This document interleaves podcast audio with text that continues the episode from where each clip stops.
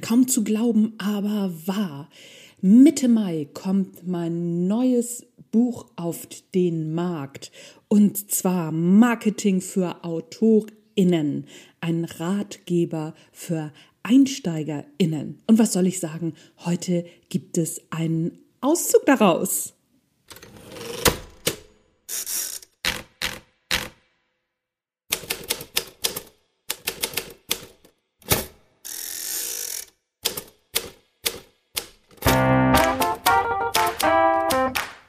Moin zusammen und herzlich willkommen zum Erfolgreich Schreiben Podcast. Euer Lieblingspodcast rund ums Schreiben. Ihr bekommt Tipps und Interviews und ach, Hütz mit Mütz. Alles rund ums Schreiben, was ihr für euren Bucherfolg so braucht. Mein Name ist Anja Niekerken und es ist mir wie immer ein Fest, dass du dabei bist.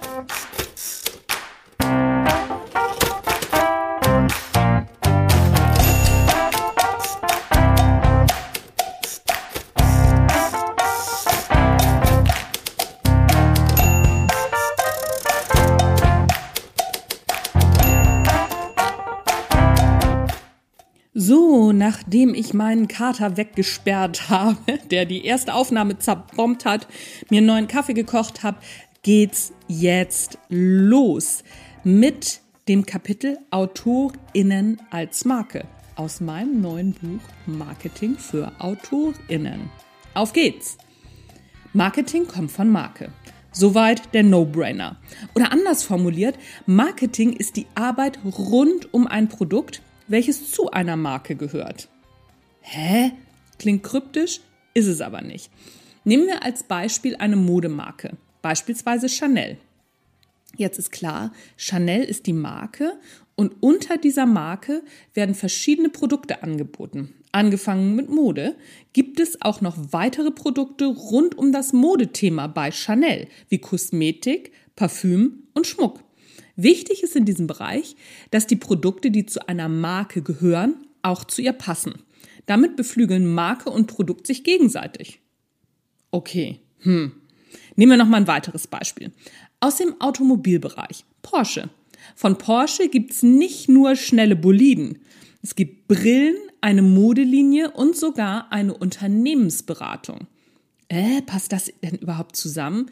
Ja, denn die Angebote sind auf die Zielgruppe und deren Lifestyle abgestimmt. Das heißt, die ganze Marke dreht sich auch um die Zielgruppe. Was hat das jetzt mit Marketing für Autorinnen zu tun? Ganz einfach. Die Frage ist, was ist deine Marke und was ist dein Produkt? Was sind deine Produkte?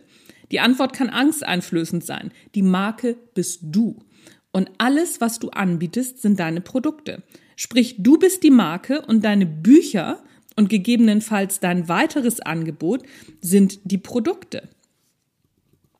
Und wie bei den großen Marken beflügelt sich im besten Fall beides gegenseitig. Zu deinen Angeboten neben deinen Büchern kommen wir gleich.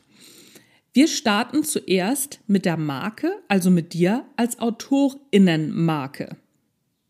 Hierzu gehen wir noch einmal einen Schritt zurück und fragen uns, was ist eine Marke überhaupt? Denn wenn du eine Marke werden willst, dann ist es ja nicht ganz unerheblich zu wissen, was eine Marke überhaupt ist.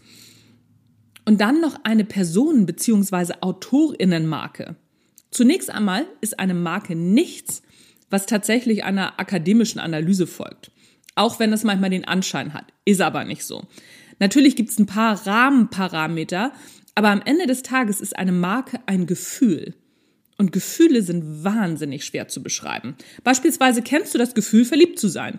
Es ist aber genau so, oder es aber genauso zu beschreiben, wie es denn tatsächlich ist, wie du es fühlst, das so gut wie unmöglich. Ein besseres Beispiel ist, du weißt genau, wie eine Banane schmeckt. Aber den Geschmack jemandem zu beschreiben, der noch nie im Leben eine Banane gegessen hat, selbst für versierte AutorInnen, ist das eine unlösbare Aufgabe aber trotzdem weißt du, wie Banane schmeckt. Was gute Autorinnen tun, LeserInnen Raum für die eigene Fantasie lassen. Vielleicht ist genau dieser Umstand, dass wir Gefühle nicht wirklich beschreiben können, der Grund dafür, dass es gute Autorinnen gibt. Zurück zur Marke und dem Markengefühl. Schau dir einfach mal ein paar Marken an, die du magst und dann analysiere einfach mal, was du mit den Marken assoziierst. Wenn du das Ganze einigermaßen ernsthaft angehst, wirst du merken, dass du irgendwann dem Gefühlsthema nicht mehr entkommen kannst. Noch ein Beispiel, Harley Davidson. Die hatten sogar mal einen ganz genialen Slogan dafür. We sell you a dream, the bike is for free. Oder BMW, Freude am Fahren.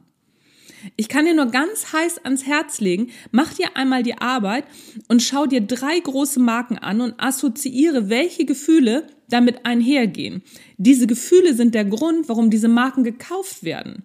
Wir behaupten zwar immer, dass wir Dinge rational entscheiden. Das stimmt aber nicht. Das haben verschiedene psychologische Studien rund um den Globus mehrfach bewiesen. Das Gefühl entscheidet und danach wird über den Verstand gerechtfertigt. So entstehen Entscheidungen. Natürlich musst du jetzt keine riesige Analyse für dich und deine Marke starten. Aber es ist auf jeden Fall hilfreich, einmal zu schauen, was du schreibst und wofür du stehst. Darüber hinaus lieben Menschen andere Menschen. Das heißt, wenn du ein paar deiner Eigenschaften mit einbringst, Achtung, das bedeutet nicht, dass du alles von dir preisgeben musst, dann machst du es deinen LeserInnen leichter, eine Beziehung zu dir aufzubauen. Ich habe beispielsweise meinen Kater, der immer wieder hier das Ganze auseinanderbombt und auch in den Lives. Das habe ich mir zwar nicht ausgesucht, aber das ist was Persönliches von mir. Ich habe zwei Hunde, das ist was Persönliches von mir. Und ich bin glücklich verheiratet und habe einen Sohn. Auch das sind persönliche Sachen.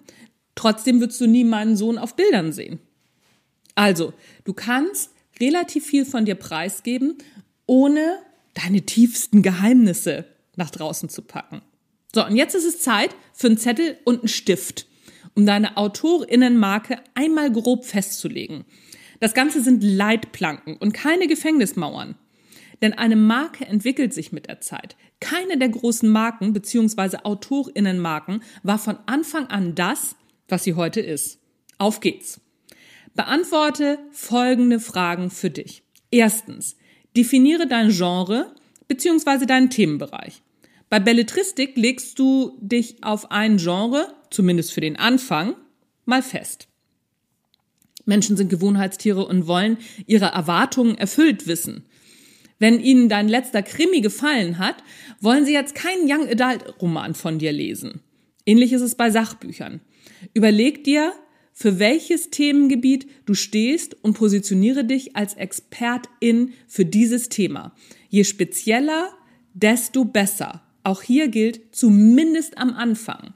Wer jetzt mit dem Beispiel kommt, ja, Sebastian Fitzek schreibt ja mittlerweile auch andere Bücher, ja, aber der hat, weiß ich nicht, wie viele Psychothriller vorher geschrieben und ist als Marke jetzt schon so bekannt und hat so eine große Fanbase, die auch an anderen Sachen von ihm interessiert ist. Das musst du dir vorher aufbauen. Das kannst du nicht gleich am Anfang machen. Im Sachbuchbereich ist es ähnlich. Ich habe zum Beispiel die Themen Kommunikation und Psychologie. Das sind zwei Themen, die ich besetze. Und bei Psychologie ist die, das Spezialgebiet eher Persönlichkeitsentwicklung bei mir. Das sind meine Themen, die ich besetze. Also, mach dir Gedanken, welches sind deine Themengebiete, für die du stehst? Wo drin bist du Expertin, beziehungsweise wo drin unterhältst du die Menschen? Zweitens, was unterscheidet deinen Schreibstil von anderen? Die Frage ist erheblich, denn egal für wie einzigartig du dein Thema bzw. deine Idee hältst, in der Regel wurde alles irgendwie schon mal gedacht bzw. geschrieben. Die Harry Potter Idee ist auch nicht einzigartig. Was einzigartig ist, ist die Umsetzung. Ähnlich verhält es sich mit Richard David Brechts Büchern. Philosophische Betrachtungen der Gegenwart sind nun wirklich ein alter Hut. Aber seine spezielle Umsetzung ist das, was die Leute lesen wollen. Und genau das ist hier die Frage. Wie setzt du deine Ideen um? Lass dir Zeit, arbeite mit Adjektiven. Ich bin am Anfang auch nicht drauf gekommen. Vielleicht hast du ja schon ein paar Fans. Frag die. Du wirst erstaunt sein, was du über dich und dein Schreiben herausfindest. Drittens, Ordne dir persönlich beschreibende Adjektive zu. Was bist du für ein Mensch? Beziehungsweise wie bist du als Autorin? Humorvoll, liebevoll, amüsant, witzig, ernst, nachdenklich, kritisch, wertschätzend, akribisch, schlicht, direkt. Was bist du? Und was ist die Schnittmenge mit den Adjektiven, die deinen Schreibstil beschreiben? Die Schnittmenge beschreibt schon ziemlich gut deinen Magenkern. Eine einfache, aber sehr effektive Methode. Ich gebe dir mal ein Beispiel. Ich werde immer als humorvoll und sehr sympathisch beschrieben, aber auch als nachdenklich und intelligent. Und dieser Gegensatz und das in einfache Sprache zu fassen, in Umgangssprache, als ob jemand direkt mit dir spricht. Das sagen ganz viele meiner Leserinnen, als ob man mich auf ihrer Schulter hätte und ich ihnen etwas erzählen würde. Das sind meine Bücher, das bin ich, das ist meine Marke. Das ist mein Kern. Bei Geschichten ist es natürlich noch was anderes. Wenn du Belletristik schreibst, schau mal, was sind deine, deine Thesen auch dahinter. Bei J.K. Rowling zum Beispiel geht es ja nicht um Zauberer. Es geht um Freundschaft, es geht um Entwicklung, es geht um einen Außenseiter oder es geht um Außenseiter an sich, weil alle drei, Hermine, Harry und Ron, sind alles drei Außenseiter und wie die ihr Leben meistern. Das sind die Kernthemen. Dann hat sie eine wunderbar beschreibende Sprache. Überleg dir das. Was was bist du? Und wunderbar beschreibende Sprache ist kein Kriterium im Sinne von, mh, mm, das ist gut oder das ist schlecht. Es gibt auch ganz trockene, harte Sprachstile, die mega gut sind. Guck dir das genau an. Was ist dein Markenkern? Als Person und als Autorin. Jetzt komme ich noch zu einem kurzen Thema. USP, Unique Selling Point Proposition. Zielgruppe, Strategie etc. pp. folgen im Laufe des Buches. Also musstet ihr irgendwann das Buch kaufen. Aber ein paar Worte noch zum ominösen USP. Unique Selling Point Proposition, Alleinstellungsmerkmal. Der Begriff macht in dem Moment im Marketing Sinn, in dem man ein Alleinstellungsmerkmal hat, sonst nicht. Das ist meiner Ansicht nach das große Missverständnis, welches sich um diesen echt überstrapazierten Marketingbegriff rankt.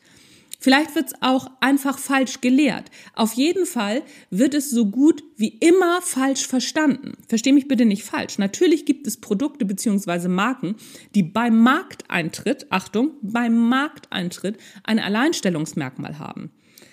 Alleinstellungsmerkmal bedeutet etwas, was andere nicht haben. Aber, und jetzt kommt's. Dieses Merkmal hält nicht lange, denn wenn es erfolgreich ist, werden andere Marktteilnehmerinnen es in kürzester Zeit übernehmen und vielleicht sogar verbessern. Als Autorin hast du in der Regel kein Alleinstellungsmerkmal. Und ich finde es müßig danach zu suchen, zumindest im marketingtechnischen Sinne. Der Grund dafür ist einfach, deine Art zu schreiben ist automatisch einzigartig. Niemand schreibt wie du. Bücher sind ja keine Produkte wie Autos, Klamotten oder Möbel. Wichtig ist, dass du deine Individualität sowohl in Bezug auf das Schreiben als auch in Bezug auf deine Persönlichkeit in die Waagschale wirfst. Dann musst du dir über einen konstruierten USP überhaupt keine Gedanken mehr machen. So, das war's. Das war ein Ausschnitt aus dem Buch Marketing für AutorInnen, ein Ratgeber für EinsteigerInnen. So, und nochmal, das ist ein Ratgeber für Einsteiger, das ist EinsteigerInnen.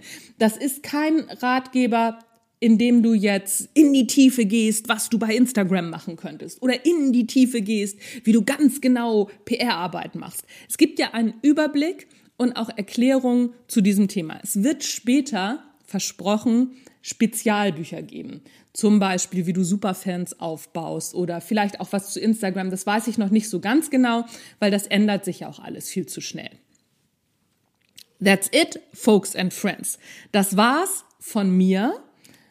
Habe ich sonst noch irgendwas? Ach ja, genau. Ich habe noch eins für euch. Und zwar packe ich einen neuen Link in die Show Notes zu noch einer Leseprobe, die noch ausführlicher ist und wo es nicht als Autor, also um Autorinnen als Marke geht, sondern nochmal um zwei andere Themen, damit du nochmal einen besseren Überblick bekommst. Kannst du die runterladen? In den Show Notes findest du den Link. Und das, was ich gerade hier jetzt vertont habe, findest du auch in meinem Blog noch einmal runtergeschrieben. Und da findest du auch nochmal den Link zur nächsten Leseprobe. So, und damit habe ich dir hoffentlich für dein Marketing richtig gut was an die Hand gegeben. Das war's von mir für heute. Du hast den Erfolgreich Schreiben Podcast gehört. Mein Name ist Anja Niekerken und ich bin raus für heute. Tschüss, bis dann.